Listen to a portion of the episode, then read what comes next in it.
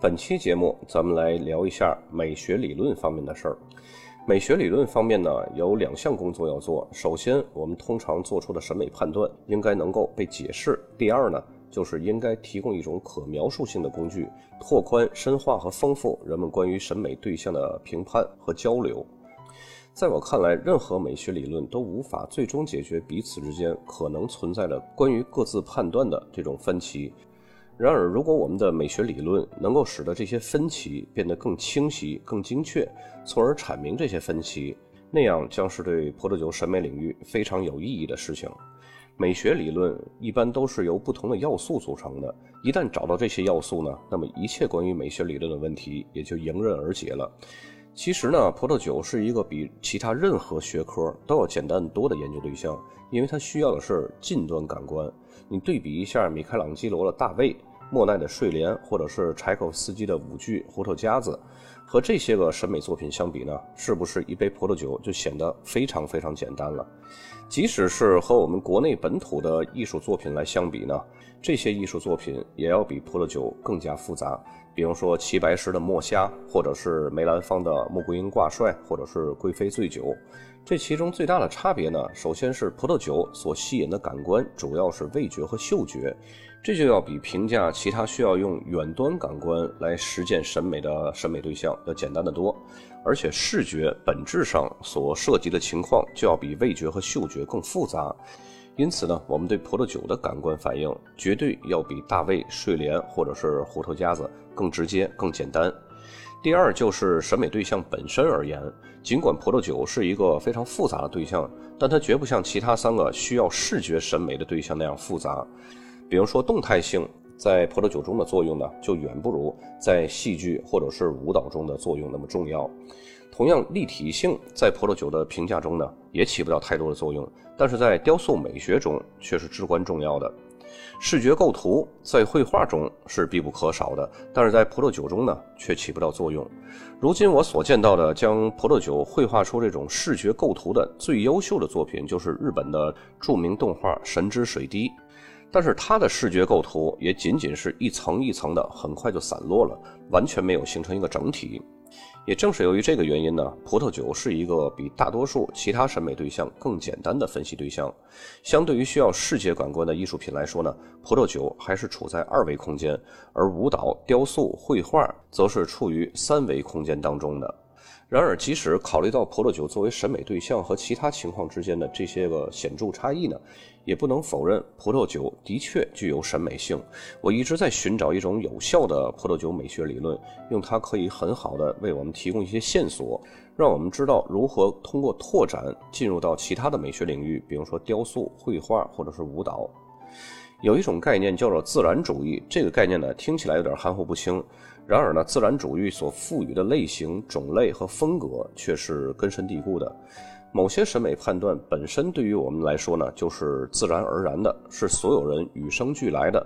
也就是说，我们的一些非反思性的活动中，我们表现得非常自然、不刻意，就好像我们在进行审美判断一样。你比如说，婴儿天生就会非常自然地从美学的角度去判断人脸的表情，并且呢，他们也表现出非常直接的反应。他们看到大人对他们在笑，他们也就会很开心；他们看到大人瞪眼睛，他们也就知道自己做错事儿了。但是，无论什么文化背景的婴儿，都喜欢看到这种有规则的特征、规则形状和特定表情的脸，而且这种偏好呢，还会延续到当他们成年之后的生活当中。很显然，人类在做出这些反应时候是非常自然的、不由自主的。虽然说和我们有关的审美对象是非常有自然规律的对象。但这并不是说这些审美对象不可以是人工制造的。大卫雕塑和一瓶黑皮诺同样是人工制造的，然而它们所表达的属性呢，却是自然属性。葡萄酒的自然属性本质上是葡萄酒美学中必不可少的元素。所以呢，我们在分析葡萄酒美学评价的时候，可以直接依赖这一事实。但事实并不意味着价值，在任何给定价值判断的案例当中，都不存在足以导致价值判断的事实。然而有一点却很明显，对于一个给定价值判断，有一些事实是必要的。也就是说，只有在某些事实是真实的情况下，价值判断才成立。如果事实不存在，那么价值判断也就不可能存在。这就是一种自然主义的主张。那么，当一个人说这是一款好酒时，他要表达的意思是我更喜欢这种酒的味道，还是其他的什么意思呢？任何解释这是一款好酒的正确性，都将涉及这款酒的特征，而不是判断者的出发点。但是呢，假设这一判断最终只意味着我更喜欢这款酒的味道的时候呢，那么对于这一判断正确性的任何解释，在某种程度上都必须涉及判断者的个人特征和经验。这两种判断涉及的是两种截然不同的解释范畴，因此呢，它们也是两种截然不同的判断类型。在我看来，这是一款好酒。这种判断呢，完全没有涉及到判断者的个人经验或者是属性。相反呢，这种说法更多的是关于葡萄酒的客观判断。那么，审美判断到底有没有什么经验标准呢？如果我说这是一款好酒，我是什么意思呢？显然，这是通过我自己的审美实践得出了一种审美判断，但这种判断只涉及美学价值吗？还是涉及其他什么因素，特别是自身的经验因素？其实呢，这种审美判断就隐含着某种经验因素。那么，既然隐含着某种经验因素，那么这个判断就不是纯粹意义上的审美判断。因为许多的经验因素的条条框框，从根本上就规范了葡萄酒的审美判断的标准。这其中呢，就包括风土、生理学、生物化学、感知和法律法规的规定。违反上述任何一项标准，都不可能判定这是一款好酒。简单的说呢，这些标准条件是判断这是一款好酒的必要条件。如果违反了这些标准条件，那么判断这是一款好酒就是错误的。此外呢，其中一个因素风土还对所判断的葡萄酒类型提出了具体的要求，因为在任何公平的葡萄酒评价当中，对葡萄酒类型的判断都是基于经验观察的理论假设。记住这个词叫理论假设，就像前几期咱们讲到的建模是一样的。这是最终能够判断这是一款好酒的必要因素。我们仅从这一个因素就可以看到。经验标准对最终的审美判断是起着非常强的规范作用的。现在我们来看看这些标准是如何影响着葡萄酒的美学评价的。首先就是法律方面的标准。对于葡萄酒来说，法律法规的约束是最传统的。然而呢，法律的约束在揭示我们所分析的目标方面也是非常有用的。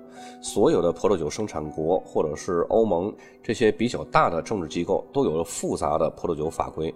这些法规呢，包含了定义。警告、禁止和建议。由于葡萄酒和它的生产、分销、消费和质量是葡萄酒生产国农业、经济和行为活动中重要的因素，因此呢，法规约束和监管的复杂性也不亚于产品分销、消费、质量本身。可以说，他们的设立本身就极其复杂，是对产品分销、消费、质量当中出现的问题逐个加以规范和制约的。那么第二个标准呢，就是生理标准。葡萄酒与其饮用者生理上产生的相互作用，对葡萄酒的品质和性质提出了标准。在提到什么是好酒，有两个维度会立刻浮现在我们的脑海中，一个是酸度，还有一个是单宁的色感。这两种成分呢，都是葡萄的天然成分，也是葡萄酒的天然成分。葡萄天然含有的混合酸，其中最主要的就是酒石酸。当葡萄汁发酵的时候呢？葡萄酒中的酸大部分还是保持不变的。咱们普遍意义上的理论的酸度 pH 值的范围是从一到十四，其中呢一是电池酸，十四呢就是排水的清洁剂。葡萄酒的酸度呢是在这个 pH 值的一个范围，它可以很酸，就像小青苹果一样酸，但是它的值不可能是一，因为这种酸呢是超出了人类接受的范围了。同样，葡萄酒的 pH 值也不可能是十四。一个相当普遍的观念呢，就是人类之所以会接受葡萄酒，是由于葡萄酒自身的 pH 值是处在二到四之间。葡萄酒的酸度呢是由葡萄的生理决定的，而人类刚好可以接受这个酸度，所以呢才选取葡萄这种酸度。这也就是我们以前所说的，人类的进化是求存而设定的。色感也是一样的。单宁呢是物质表面的天然成分，比如说在树叶、树皮或者是果皮上都会有。当单宁和人体生理相互作用的时候，口腔组织就会褶皱，就会感到涩。涩感的程度也是从没有到很强。你想想，咱们泡茶的时候，原来的水是没有任何的涩味的，适度的浸泡茶呢，就会引起明显的涩味。太浓的茶，涩味太重，就几乎就不能饮用了。所以人体生理的极限也限制了我们不能饮用单宁含量过高的饮料，这也是一种求存设定。只有当一款葡萄酒 pH 值和单宁的涩味程度在适当的范围之内，这是一款好酒的判断才是正确的。我们在这里呢，只提到两个生理标准：色度和酸味儿。尽管还有其他功能类似的标准，比如说酒精含量。每一个生理标准都对葡萄酒的美学价值施加了经验标准，当然呢，也存在其他的标准。这些因素呢，既不在法律方面，也不在饮用者生理方面，而是在葡萄的种植和酿造过程中。这种因素就是基于传统和实践的标准——风土。没有任何一种葡萄可以在任何地方生长。每一个品种都只在某些符合自己生物特性的地方繁衍生息，每个地方呢都有自己独特的土壤、气候和地形。鉴于生物进化学的一些基本规则，所有这些都是一种自然选择。几千年来，葡萄种植者的主要任务就是让他们的葡萄达到最佳的成熟状态。对葡萄品种的选择、产量的控制和修剪技术的试验和应用，这些呢都有助于葡萄更加的成熟。最终，所有这些试验和应用的结果都会使葡萄的种植和葡萄酒的酿造融入了大量不同的风土元素。让品种、地形、土壤、气候和传统生产技术紧密地联合在一起。比如说，你不会在法国普罗旺斯那个地方种植黑皮诺，因为那儿太热了。黑皮诺在炎热的气候下呢，就会丧失这种微妙的气息，反而会有一种水煮的味道。反而是在勃艮第种植黑皮诺，那里气候呢就凉爽得多，可以让黑皮诺积累更多的微妙的气息，并且由于气候的凉爽，也会让黑皮诺的果香有更好的集中度。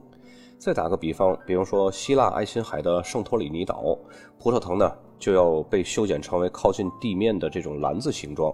如果还像其他地方把这个葡萄架搭架种植，那强风就会把葡萄藤吹得支离破碎。所有的这些特征都是不同地区特有的风土特色，尤其是旧世界产酒国，每一个葡萄酒产区都会培养出和当地风土条件非常匹配的葡萄酒。所以，风土也给葡萄酒的审美判断带来了极强的经验标准。因此呢，葡萄酒如果不把风土作为衡量标准的条件，那么判断这是一款好酒就有失偏颇了。所以，正确的评价应该是这是一款勃艮第的好酒，或者是其他产区的好酒。那么，我们把这一过程呢，再从感知观察的这种经验判断来分析，在分析的每个阶段。不同的因素发挥着不同的作用，但是经验在任何时候都是无处不在的。对葡萄酒进行美学评价的过程和发展科学理论的过程有着密切的相似之处，也就是说，这两个过程都是从低级观察开始的，然后呢再进行更复杂的分析。直到达到最后的判断，这就很像哥白尼提出日心说。在这之前呢，他也是先从最低级的观测开始，然后呢才转向更复杂的观测，比如说火星和金星的相对运动，金星和月球一样有着相位等等这些个观察。只有在这一系列的日益复杂的事实判断之后呢，最终他才能够提出他的理论主张。这是一个日心太阳系。那么同理，这是一款好酒。这一主张呢，就像哥白尼的主张一样，也是基于一套循序渐进的事实判断而产生的。让我们来看一下这整个循序渐进的判断过程啊。首先是观察判断，葡萄酒是一个多元化感知的对象，它吸引视觉，视觉包括颜色和清澈或者是浑浊，以及味觉是酸还是甜，还有它的触觉纤细或者是饱满，以及它的嗅觉是花香果香还是恶臭。很多人都试图将葡萄酒的感性维度变成易于理解的理性描述，于是呢，很多专家或者是教授制作出图表，将这些感知范畴视为一个简单的可观察的范畴，并且呢，将这些范畴分类，并将每一个分类的观察阈值按照等级打出分数，分别记录在图表当中。最后呢，将每一个分类的分数加总，这就是一款葡萄酒最终的得分了。然而，这种葡萄酒评价方法的概念基础存在着一些问题。在每个图表当中的分数观察的范畴被细分为不同的分类，但是葡萄酒的评价应该是一个整体的评价，而不是各个分项评分的一个总和。就好像看一个人是否漂亮，不能把这个人的五官单独拿出来说，而是要合成一张脸，从整体上来评价。而且呢，不同风格的葡萄酒使用的评价标准也没有统一，这就好像评价不同专业的学生谁的学习成绩更好一样。因此呢，这里就突出了风土的标准。只有将某种风格或者是某种风土作为评价标准，才能根据视觉、嗅觉、味觉和触觉来评分，否则就是一锅粥。第二个判断标准呢，就是理论判断。酿制葡萄酒的特征正是源自于其风土的特征。勃艮第风格的葡萄酒是由黑皮诺葡萄制成的，然后生长在特定的气候、特定的地形，构成风土的维度，具有经过几个世纪的试验和选择演变而来的。任何特定风土的概念都有自己一套的原则和哲学，也因此呢，形成了自己一套的理论。而当人们判断这是勃艮第酒的时候，也正是引用了这一套理论。而理论的形成需要观察的经验作为基础。此外呢，这些观察结果是由某些特定的约束条件所决定的。因此呢，尽管观察判断的图表为理论判断提供了必要的数据，但是这些数据并不能充分确定理论判断，因为理论判断超越了图表所能提供的数据，彼此并不能成为充分必要条件。这一过程呢，还有一个比较有趣的特点，在于这是一款勃艮第葡萄酒和这是一款好酒，这两个判断的结合，表明这是一款勃艮第好酒。任何假设这是一款好酒的判断，都首先要判断这是一款什么的好酒，或者是哪里的好酒。换句话说，只有表明规范的范围，这是一款什么的好酒时，这是一款好酒的条件才成立。由于这种葡萄酒的某种类型和特征是基于经验的理论来判断的，因此呢，在葡萄酒美学评价当中，由经验产生的标准是不可避免的。第三个判断类型呢，就是葡萄酒的类型判断。首先，葡萄酒为品尝者提供了一个与它自身元素和风土紧密联系的观察判断。第二，这些观察判断和描述葡萄酒类型和产地的理论要素之间存在着密不可分的联系。第三呢，品尝者能够利用观察判断得出数据，对葡萄酒的类型、产地做出正确的理论假设。总的看来呢，这三点有力地证明了葡萄酒美学评价的经验标准。到最后，只有当一款葡萄酒是一种特定类型的葡萄酒时，比如说这是一款勃艮第葡萄酒，那么这款酒才被判定为好酒，这个条件才成立。但是呢，由于区分这款酒的类型是一种理论判断，是一种基于经验观察的判断，因此呢，审美判断最终要将经验作为标准条件和必要条件。所以说，任何美学的理论都要完成两个相互关联的任务。第一呢，它必须让其他人理解我们实际上做出的审美判断；其次呢，它必须能够促进和扩大我们的美学讨论，为我们提供理论工具。这些理论工具呢，将延伸和丰富我们彼此之间对吸引我们的美好事物进行交流。本期节目就到这儿，咱们下期再见。